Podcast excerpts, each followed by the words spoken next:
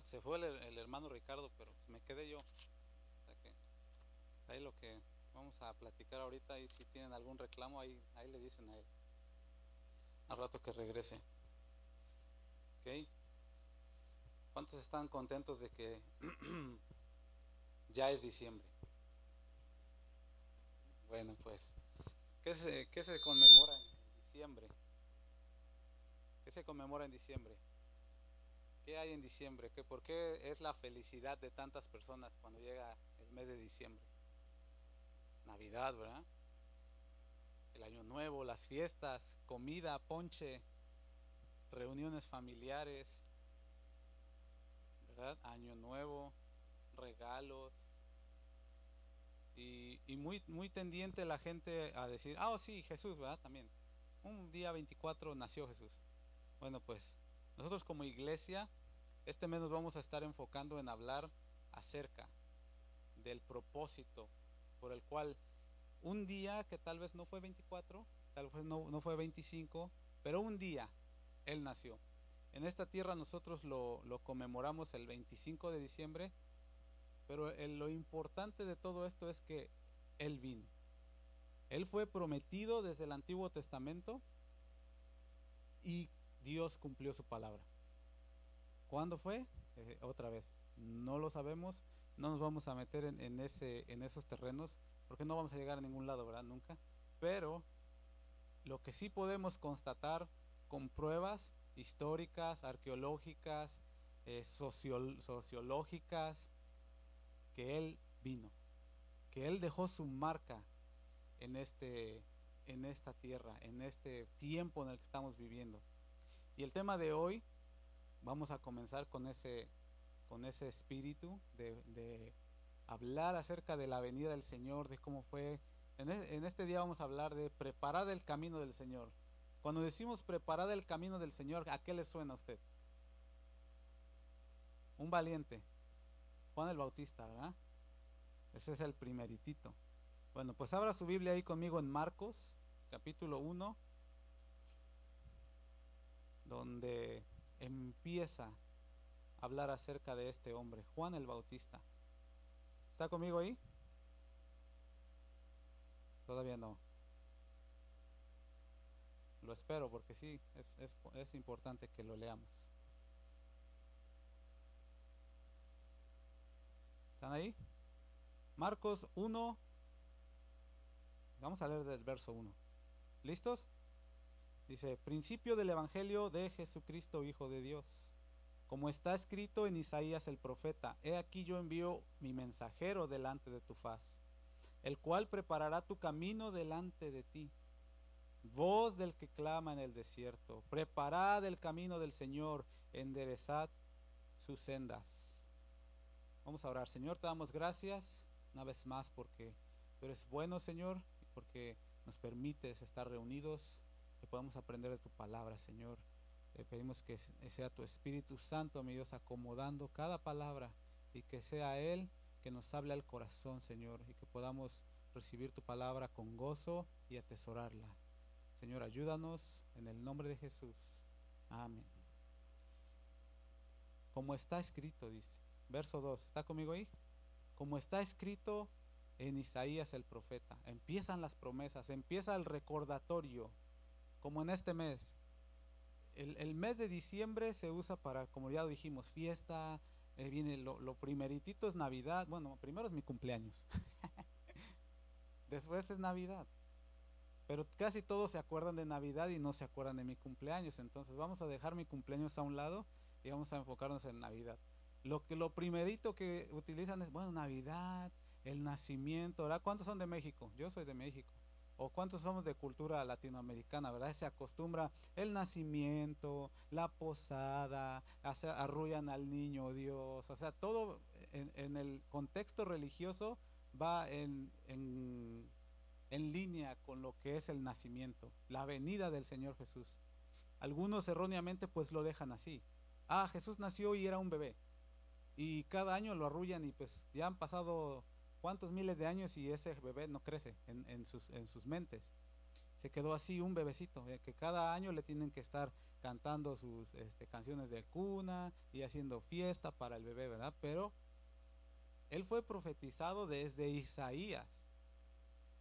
Y llegó el momento del cumplimiento de esa promesa y él no se quedó así, sino que creció, dio testimonio y dejó una marca en la historia, la cual hasta el día de hoy es irrefutable. Nadie puede decir con pruebas sólidas que Cristo no vino que Cristo no estuvo en esta tierra. Nadie lo puede decir, ni la ciencia, ni los, ni los estudiosos, nadie. Él vino y estaba prometido, como dice ahí, desde Isaías. ¿Y qué dice?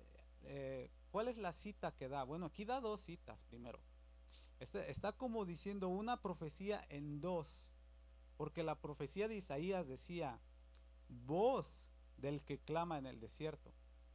Estaba diciendo, va a venir alguien a preparar ese camino. Va a venir alguien a decirles, ahí viene, pero ¿quién? Miren, vamos a leer bien. Verso 2, como está escrito en Isaías el profeta, he aquí yo envío mi mensajero de delante de tu faz. Esa primer profecía está en Malaquías 3.1.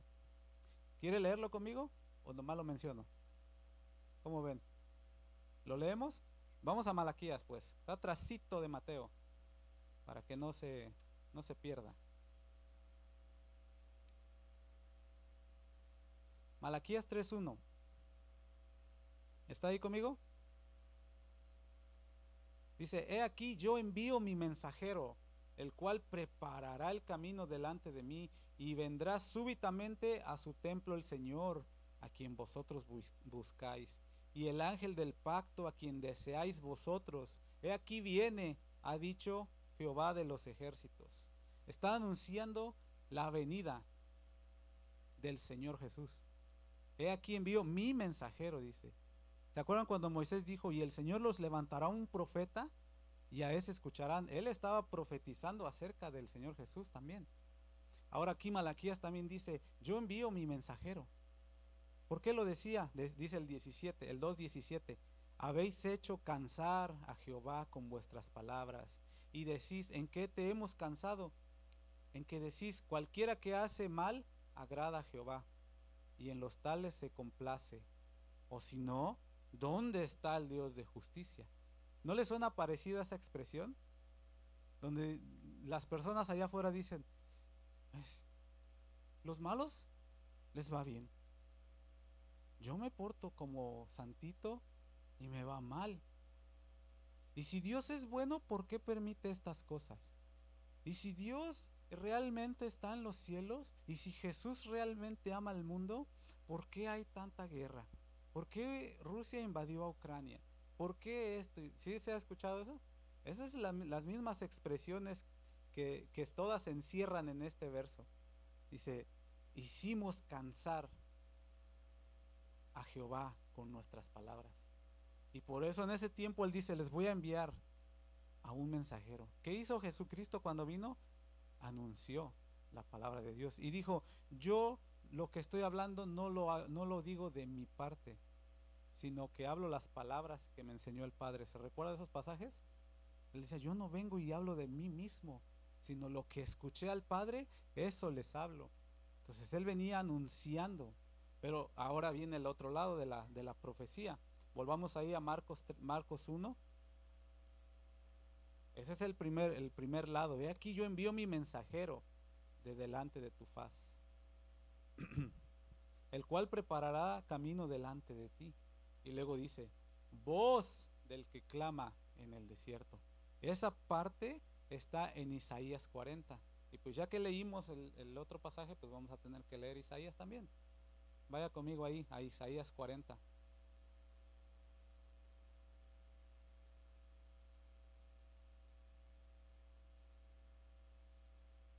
prenda su dispositivo como, como sea más fácil.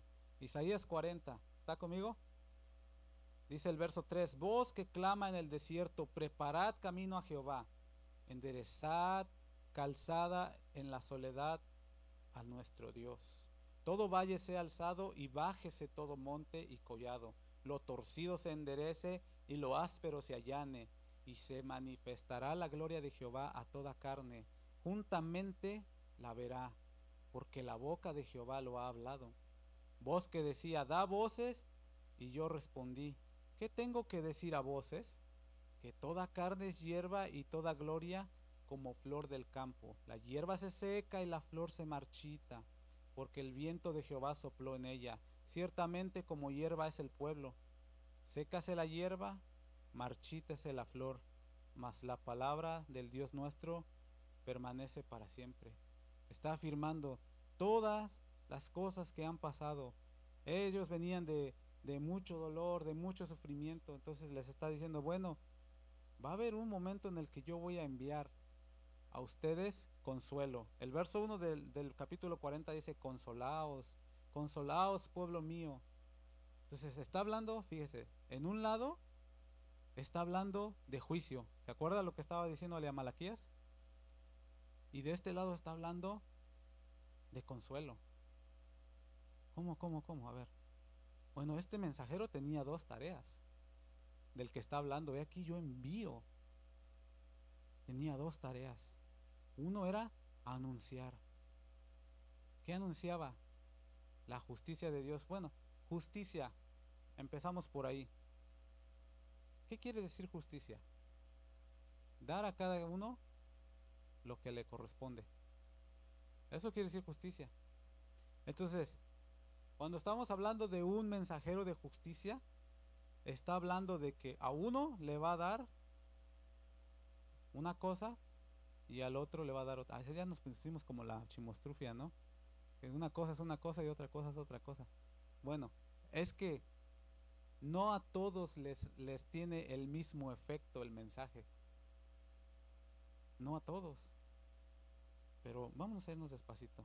Vamos a, analizar qué, era, qué son estas dos partes que están aquí. Regresemos a Marcos. Y mantenga una señal ahí en Isaías 40 porque vamos a regresar este, después. Voz del que clama en el desierto. ¿Qué significa clamar? Anunciar o hacer saber. Bueno, si yo ahorita me pongo allá afuera y digo, pásenle porque hay hot dogs gratis. Estoy anunciando que hay algo dentro de este lugar. Y probablemente se llenaría este lugar con tanta gente porque quieren los hot dogs gratis. Pero también lo que hace este, esta voz es que advierte, porque dice, preparad el camino. Está anunciando algo, pero está advirtiendo. Preparen el camino del Señor, enderecen sus sendas. Está lanzando un anuncio, pero con advertencia. Entonces, fíjese cómo la, la, venida del Señor, como cuando fue prometido, no fue diciendo, y, y, va a venir este, un mensajero, va a venir un profeta o va a venir eh, alguien enviado de parte de Dios y les va a rascar la, la, cabecita aquí, les va a hacer piojito. Porque hay como sufren, ¿verdad? Hay como sufren, ah, pobrecitos, han sufrido mucho. No, venía con una advertencia. Preparen el camino, enderecen sus veredas lo que han venido viviendo hasta el día de hoy, es necesario que empiecen a meditar, le decía también el profeta Geo al pueblo de Israel en ese tiempo. Mediten bien sobre sus caminos, porque viene un, viene un profeta, viene un enviado del Señor que con su palabra, con su mensaje va a irrumpir y va a hacer que se tambaleen. Es como si le dijera, si me dijera a mí, voy a, voy a ponerme yo para para no afectar a nadie. Si me dijeran a mí, brother, el IRS te va a hacer una auditoría. Ay, no, Dios me guarde. Prepárate. Contrata a un contador. Pon tus, tus papeles en orden. Todos tus números. Ponlo todo derecho. Me está diciendo una advertencia, ¿no? Y yo digo, ah, no, no pasa nada. El IRS nomás le hace auditorías a los millonarios como Donald Trump o el hermano Trini, este, personas importantes, ¿no? Soy, no creo que me vaya a hacer a mí una auditoría la IRS. Y yo digo, no, está bien, no pasa nada. Pero de repente me cae el IRS y me dice, a ver, enséñame tus libros. ¿Y cuáles si no tengo? Entonces de ahí está la advertencia. Está haciendo un mensaje, pero viene con advertencia. Prepárate. prepárate porque viene. Y no viene a decir, ay, qué bonito mi hijito, vente, te voy a salvar la cabecita. No, viene con puño de hierro, porque venía la justicia del Señor. Venía, ustedes podrán eh, recordar todo lo que, ahorita no vamos a hablar de eso, pero todo lo que involucraba la crucifixión era toda la ira de Dios sobre una persona. Para que por medio de él, dice la Biblia, para que nosotros fuéramos hechos justicia de Dios en él. ¿Se dan cuenta cómo la justicia se derramó ahí? Bueno, pero estaba él, él vino con el mensaje de enderecense, enderecense, arrepiéntanse. ¿Cuál fue el primer mensaje del Señor Jesús? Arrepentíos porque el reino de los cielos se ha acercado. Entonces, voz del que clama, clama con un mensaje de advertencia. Y vamos a ver qué hacía Juan el Bautista, porque él era esa voz, él era el que venía diciendo, preparen el camino, porque ahí viene el Señor. Cuando bautizaba en el río Jordán decía, porque detrás de mí viene uno, el que no soy digno de desatar la correa de su calzado. les estaba diciendo, yo les estoy anunciando una cosa, pero detrás de mí viene otro, al del cual les estoy diciendo, ahí viene el que les va a venir a tambalear su árbol.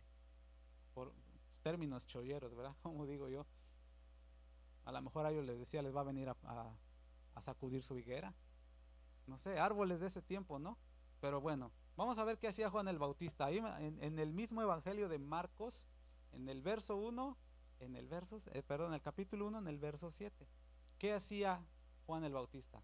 Y predicaba diciendo, viene tras mí el que es más poderoso que yo a quien no soy digno de desatar encorvado la correa de su calzado. Yo a la verdad os bautizo con agua, pero él os bautizará con Espíritu Santo. Ese era el anuncio. Viene alguien. Y la advertencia cuál es? Lucas, mismo, mismo episodio, mismo personaje, pero diferente evangelio. Lucas capítulo 3.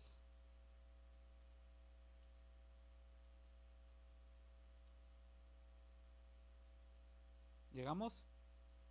Lucas 3, verso 4. Como está escrito en el libro de las palabras de qué profeta dice? Parece como que a Juan el Bautista le gustaba mucho el libro de Isaías, ¿no? Mire, vuelve a citarlo. Que dice, voz del que clama en el desierto, preparad el camino del Señor, enderezad sus sendas, todo valle se rellenará y se bajará todo monte y collado, los caminos torcidos serán enderezados y los caminos ásperos allanados, y verá toda carne la salvación de Dios. Y decía a las multitudes que salían para ser bautizados por él, vengan hijitos míos, adelante, pásenle, los voy a bautizar. ¿Qué les decía? Oh generación de víboras, ¿quién os enseñó a huir de la ira venidera? Qué mensaje, ¿no? Oye, pero si estás diciendo, porque muchos tienen esa idea de que Jesús es amor, amor, que la venida del Señor Jesús es puro amor, amor. Bueno, es amor porque Él murió por amor por, por nosotros. Pero junto con ese amor viene, ahora sí que cuando recibimos el amor de Dios recibimos todo el paquete. ¿Cuántos dicen amén? Primero nos tiene que corregir, como un padre corrige a sus hijos. Amén, hijos. Ay, no vinieron los hijos. por allá está la mía escondida. Pero no dijo amén, no la escuché. Pero un padre corrige a sus hijos. En ese paquete, cuando nosotros decimos, sí, yo recibo el amor de Dios, viene todo eso. Pero con el mensaje de que viene, viene la advertencia. Oh generación de víboras, porque ellos, el, el, profeta Juan el Bautista, cuando estaba bautizando, tenía ese don de parte del Espíritu de Dios. ¿Se acuerdan que él fue lleno del Espíritu de Dios desde que estaba en el vientre de su madre? Entonces, cuando los veía, los veía y decía, no, estos no vienen a bautizarse porque están arrepentidos.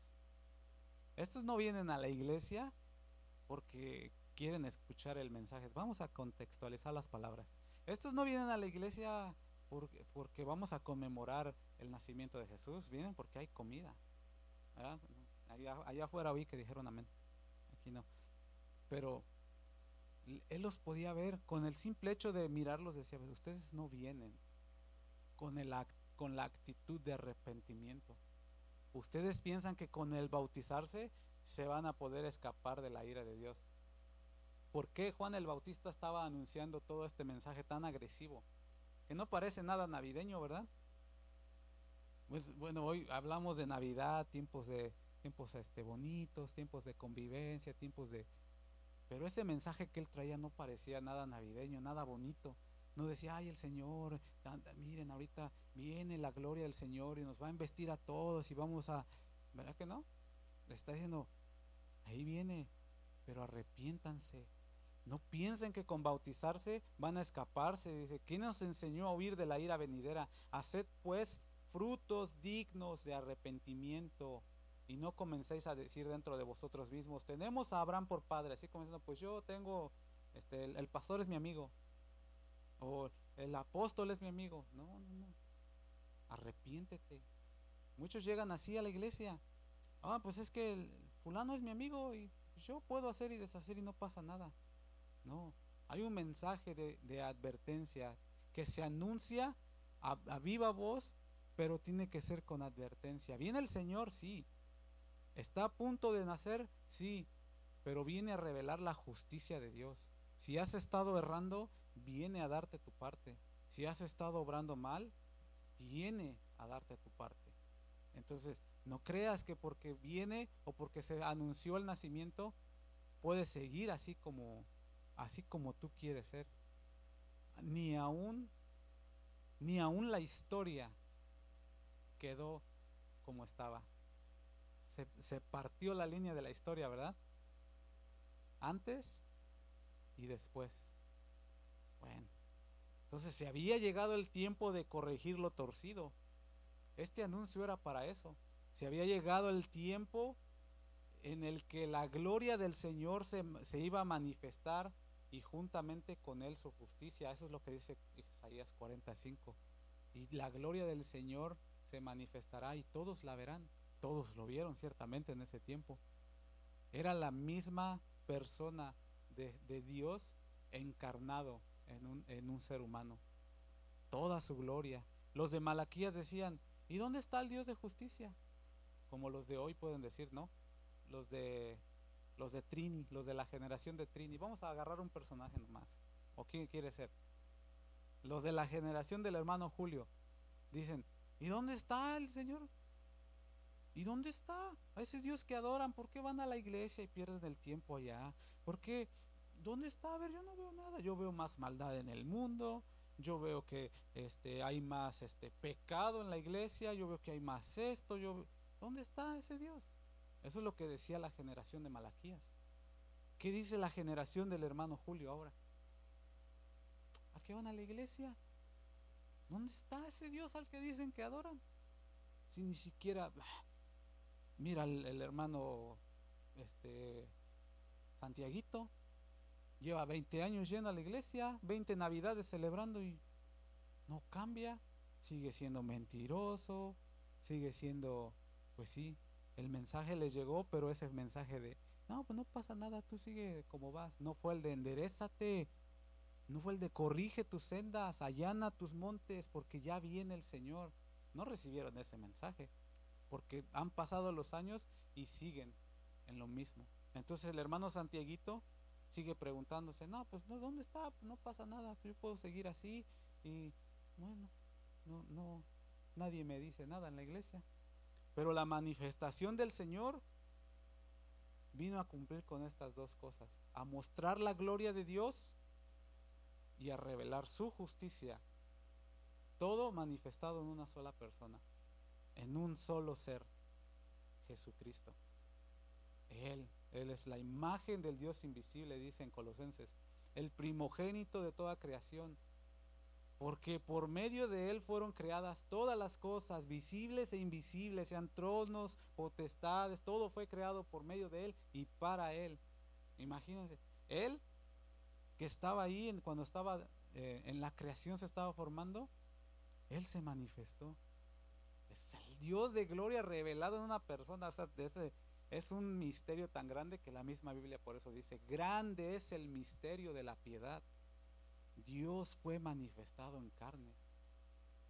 Pregúnteme, yo no se lo puedo explicar. Tal vez nunca lo podré hacer. Es algo tan grandioso y maravilloso que no. Pero sé que ese mensaje, que esa aparición de esa encarnación del Dios vivo y verdadero cambió mi vida, así como cambió la de usted. Eso sí lo sé y eso sí se lo puedo explicar, porque la gloria de Dios y su justicia se manifestaron en mi vida y en la suya a través de la persona de Jesucristo. Esto es porque Jesús, eh, bueno, esto de que la, gloria y la justicia, eh, la gloria de Dios para los que la reciben con, con fe. ¿Qué dice Juan, no? El Evangelio de Juan, capítulo 1. Que a todos los que le recibieron, a los que creen en su nombre, les dio potestad de ser hechos hijos de Dios. Pero a los que no creen, no dice, la iglesia los va a condenar, ¿verdad que no?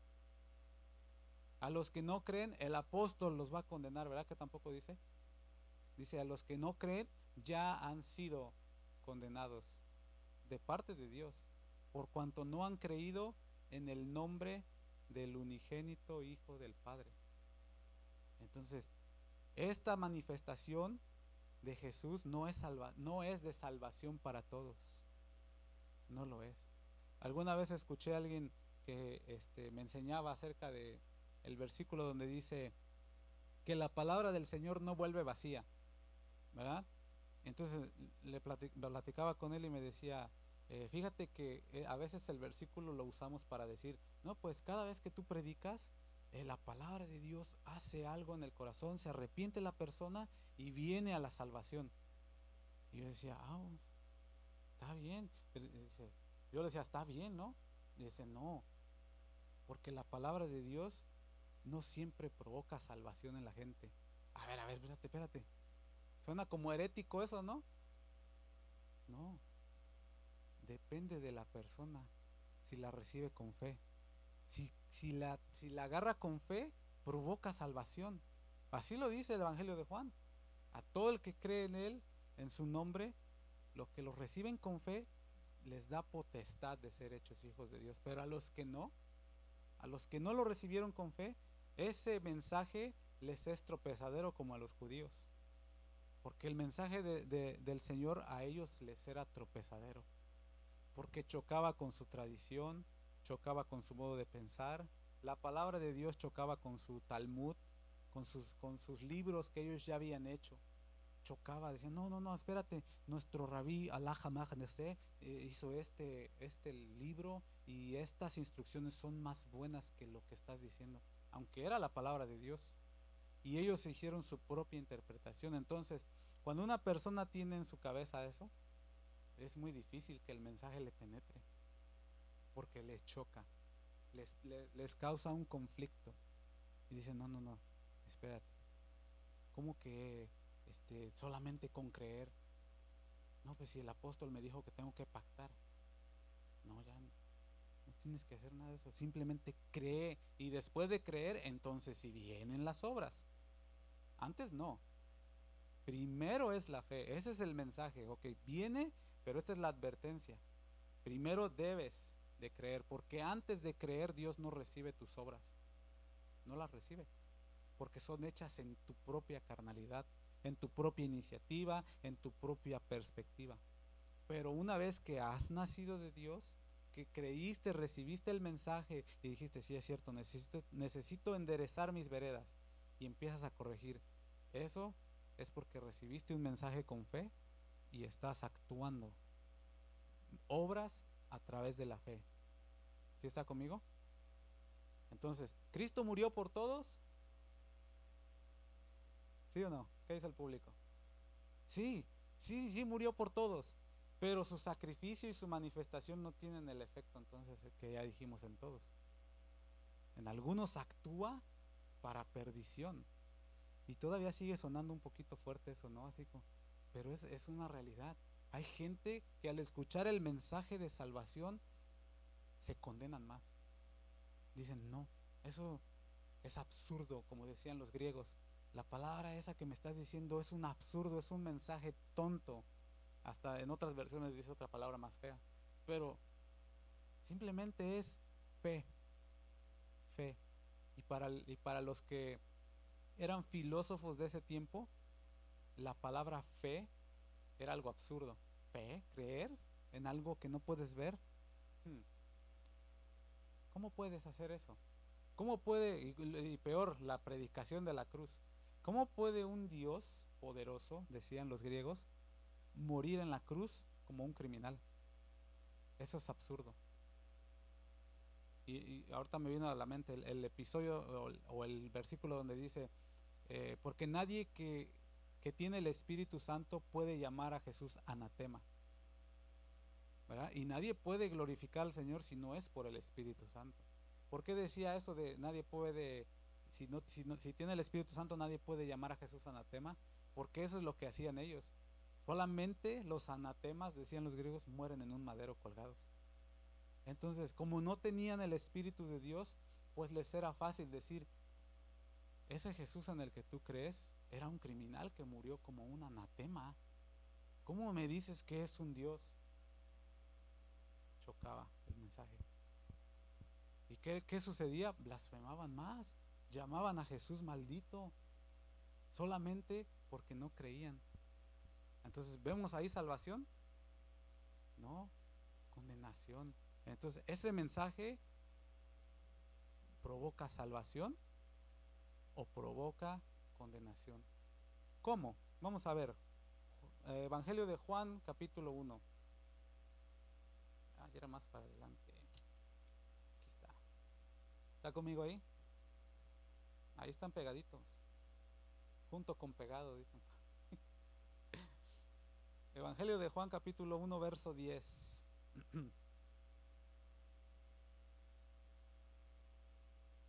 Amén. En el mundo estaba, hablando de, la manifestación del Señor. Fue anunciado y se, manifestó. En el mundo estaba. Y el mundo por él fue hecho. Pero el mundo no le conoció. Fíjense, su manifestación física en el mundo estaba. ¿Se cumplió o no se cumplió la palabra del Señor que había anunciado Isaías y que había anunciado Malaquías? ¿Se cumplió? Bueno, esto es para inyectarle un poquito de fe. O si quiere más, ahí depende. Usted sírvase.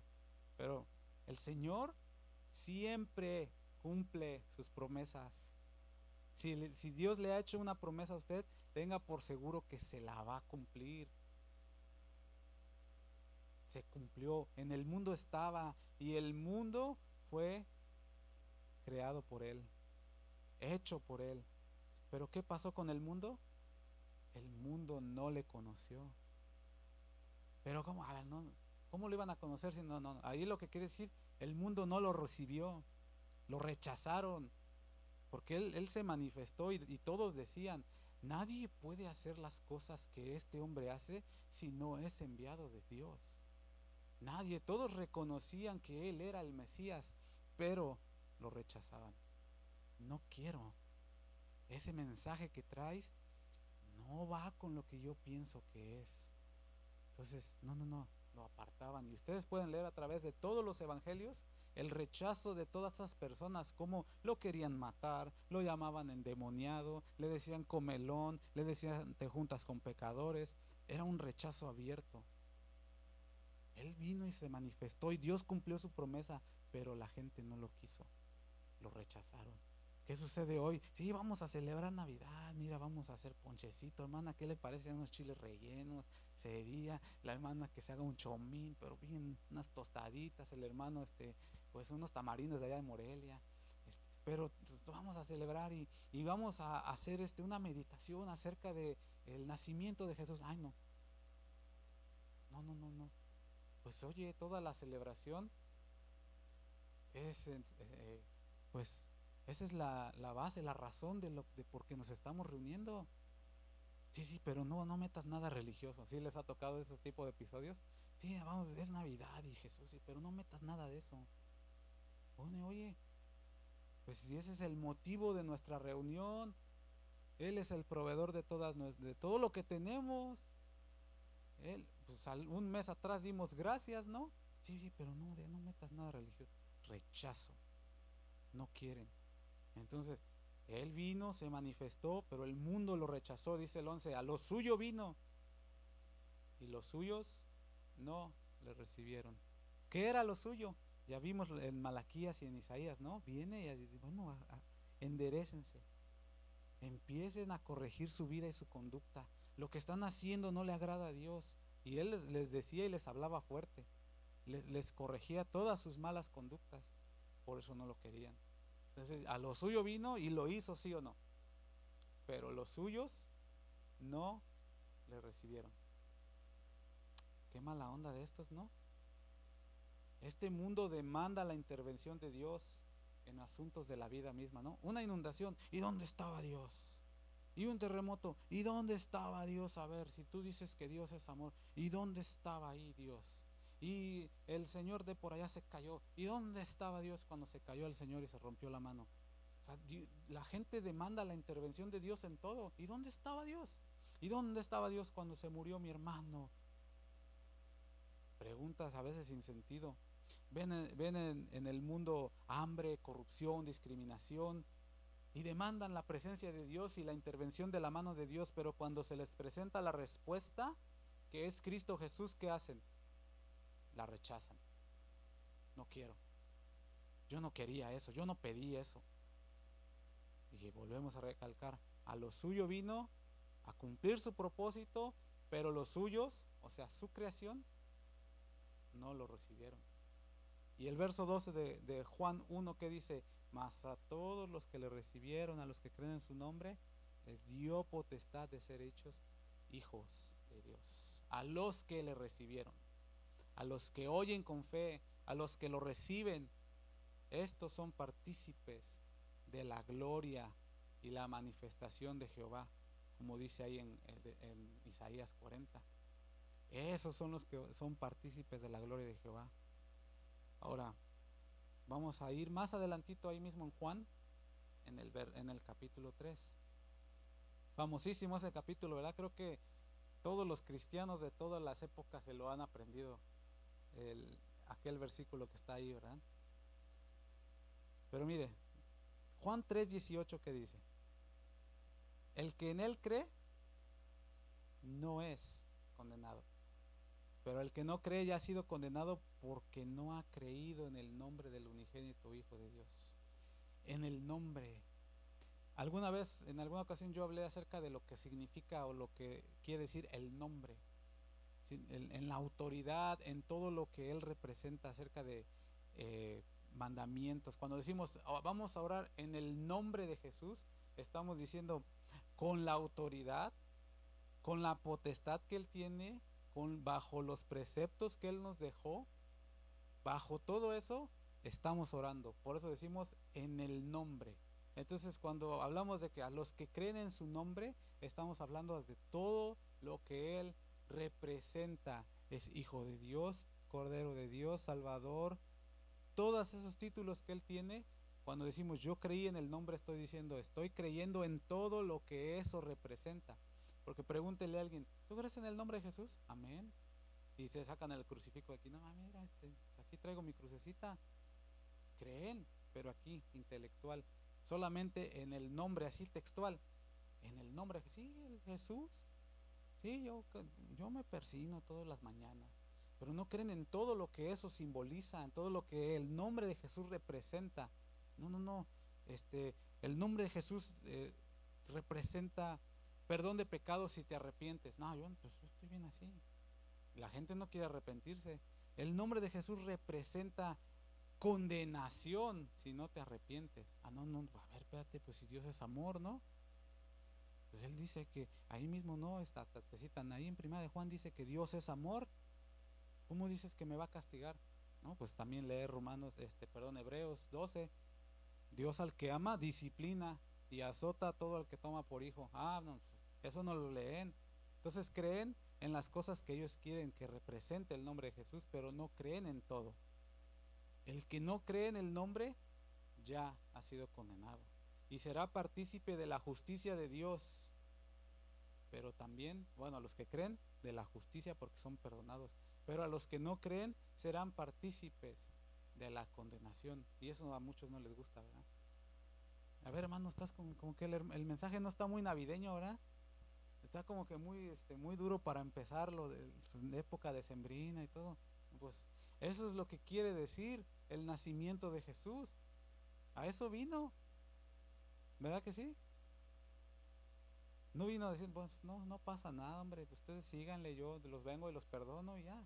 Yo tenía en, en algún tiempo de mi, de mi joven cristianismo, yo tenía esa idea de que, bueno, más bien esa idea me sembraron desde cuando empecé yo a, ir a la iglesia, de que yo podía seguir siendo como yo quería, mentiroso, argüen, bueno, ya no lo voy a decir, que usted también era, también, pero me sembraron la idea de que cada día de servicio yo venía y me tiraba aquí, Señor, perdóname, y Dios me perdonaba, y Dios me perdonaba, eso es una verdad bíblica. Pero la idea en mi mente era de que yo podía salir y seguir en lo mismo. Ahí estaba mi error. Y me enseñaron la dependencia del pastor. No del pastor de pastores, sino del pastor. Porque decía, cada vez que yo venía con un pecado nuevo, ay, pastor, otra vez. Ya volví a pecar. Ven, voy a orar por ti. Y entonces yo agarré esa maña. Ah, ya, pues ya otra vez la regué, pastor, ven, abre por mí. Ya venía. Y sabe que un día entre todas esas eh, oraderas y arrepentideras, el Señor realmente me habló y me confrontó y me dijo, ya, basta con eso. Y también al pastor lo confrontó porque ese día lo llené de cosas que salen de la nariz cuando lloras. Entonces él ya no quiso volver a orar por mí, porque dijo, no, pues me va a volver a llenar y ya no quiero. Entonces, fíjese, el, el problema era ese, tener esa idea de, no, no, no pasa nada, la justicia de Dios o la definición, como dije al principio, es dar a cada uno lo que le corresponde. Y vamos a ver un ejemplo. Romanos capítulo 2.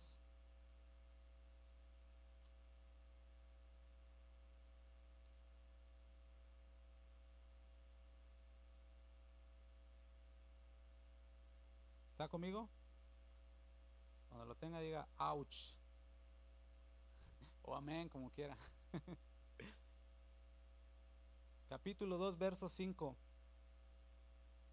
Pero por tu dureza, perdón, sí, por tu dureza y por tu corazón no arrepentido, atesoras para ti mismo ira para el día de la ira y de la revelación de qué dice ahí? Del justo juicio de Dios. Ah, entonces si, si, yo permanezco con un corazón no arrepentido, a pesar de que venga el mensaje de que viene el Señor y quiere perdonarte, pero tienes que enderezar tu vida. No, yo estoy bien por la dureza de tu corazón y, tu, y, por la dureza tuya y de tu corazón no arrepentido. No, no creo que decir mentiras esté mal. ¿Usted qué dice, hermano Trini? No, ya dice el hermano Trini, síguele. No, no creo que, opinión popular, ¿no? A veces preguntamos, no le preguntamos al Señor en su palabra, sino preguntamos al otro hermano, no, tú hermano, ¿qué piensas? Pues, no, pues tú. Alguien una vez me dijo, pues ¿quién no peca? No, pues sí. Entonces, amén, ¿no? Vamos a seguir en lo, en lo que estamos. No, pero por la dureza y mi corazón no arrepentido atesoro para mí mismo ira para el día de la ira y de la revelación del justo juicio de Dios. Justo juicio de Dios. Y ahí viene la definición de lo que significa el justo juicio de Dios. El cual pagará a cada uno conforme a sus obras. Ah, qué duro, ¿no? Vida eterna a los que perseverando en hacer el bien, buscan gloria y honra e inmortalidad. Pero ira y enojo a los que son contenciosos y no obedecen a la verdad, sino que obedecen a la injusticia, tribulación y angustia sobre todo ser humano que hace lo malo, el judío primeramente y también el griego. Pero gloria y honra y paz a todo el que hace lo bueno, el judío primeramente y también el griego. ¿Por qué dice el 11?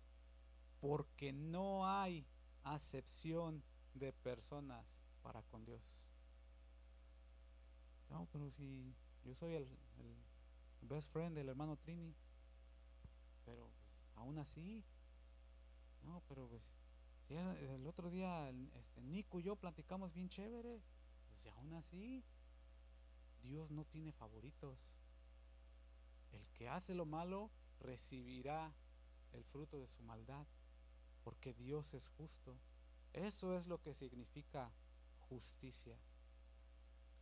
Y en este mes, que es el último del año, que todos recordamos el nacimiento de Jesús, tenemos que tener en nuestro corazón una decisión. ¿De qué queremos ser? ¿Queremos ser voz del que clama en el desierto? De esos que le dicen a la persona, esta época no es para solo fiesta y fiesta y fiesta, es para recordar la obra de Dios a través de la manifestación del Señor Jesucristo.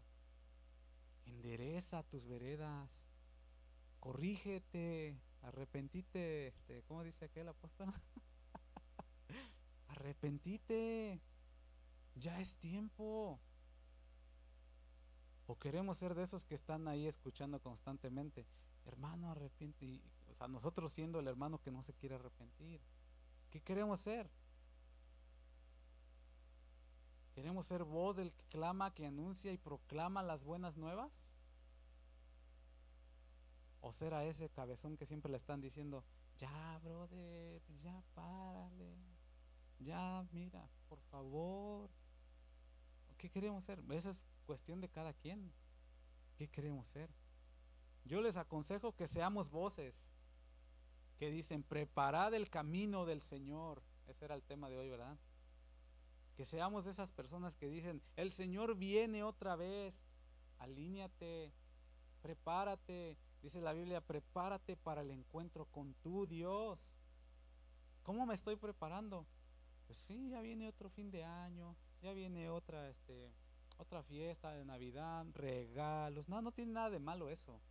Lo malo es el enfoque, solamente eso, regalos, regalos, fiesta, este, diversión, gozadera para mí. nunca me pongo a reflexionar, Señor, cada vez que recordamos que naciste, puede haber en mi corazón esa imagen cuando naciste en mi corazón, cuando me diste nueva vida y ahora me pusiste como un proclamador como una voz que clama en un lugar desierto donde no hay agua, donde no hay comida, que dice, ahí viene el Señor. Ese, ese lugar desierto es este mundo, donde no hay nada.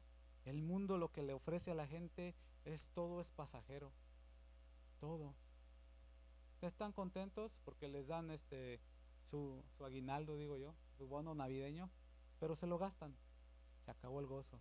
Están contentos porque viene la familia y los visitan, pero luego entre la, entre la platicadera con la familia se acuerdan del pleito que hubo ya se, y ya se enojaron ahí.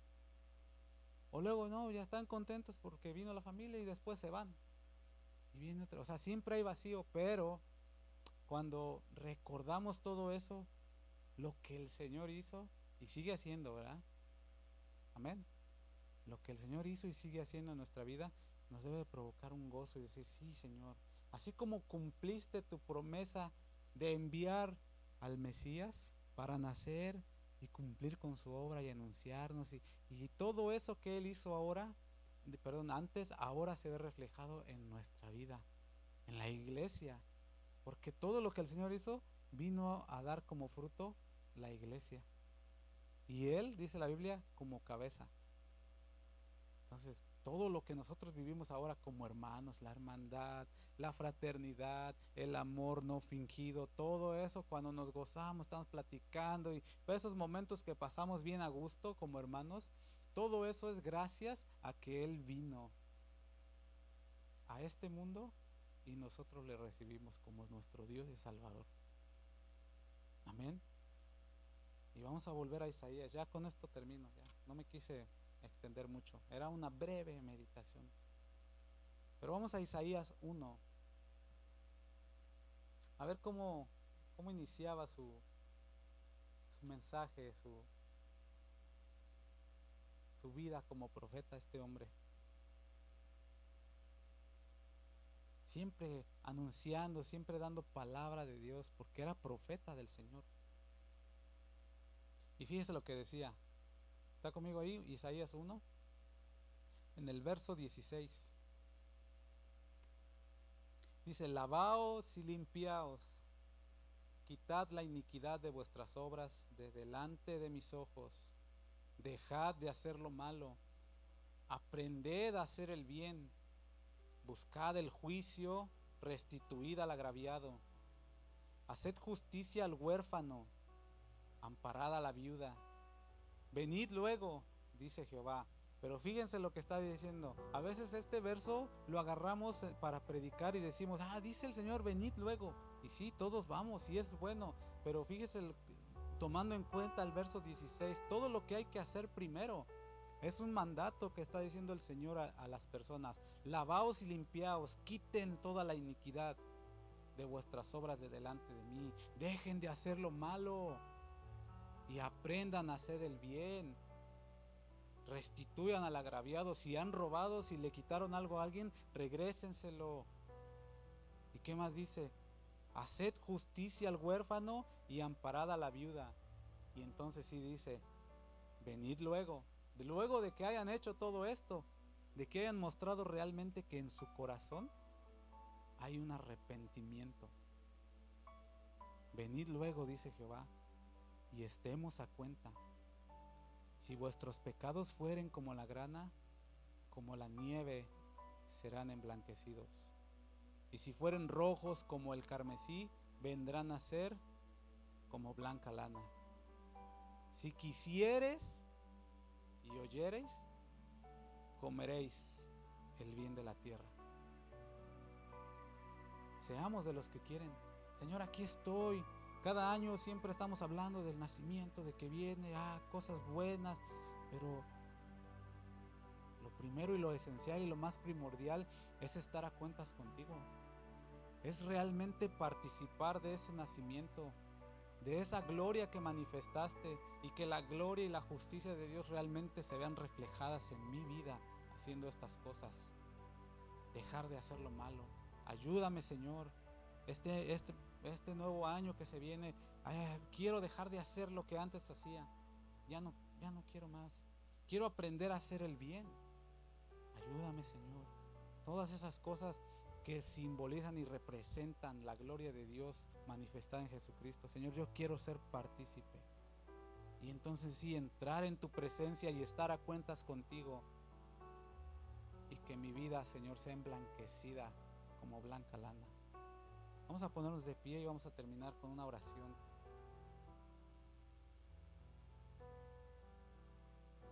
Diciéndole al Señor, Señor, yo quiero ser, yo quiero ser ese, esa voz que clama y que dice, hay que ponernos a cuentas delante de nuestro Dios.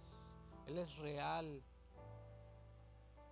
Él es grande y poderoso y, y Él está presto, está abierto para recibirnos. Sí, arrepentimos.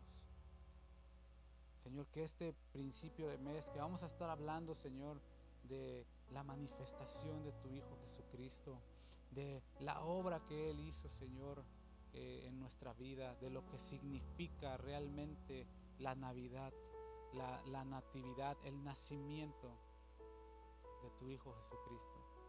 Que podamos meditar cada uno, Señor, como iglesia, como individuos, que podamos invitar también a otros, Señor, a la reflexión y que todos juntos podamos, Señor, ponernos a cuentas, arreglar nuestras veredas, Señor, allanar nuestros montes y estar listos para recibir la manifestación de tu, de tu gloria en nuestra vida.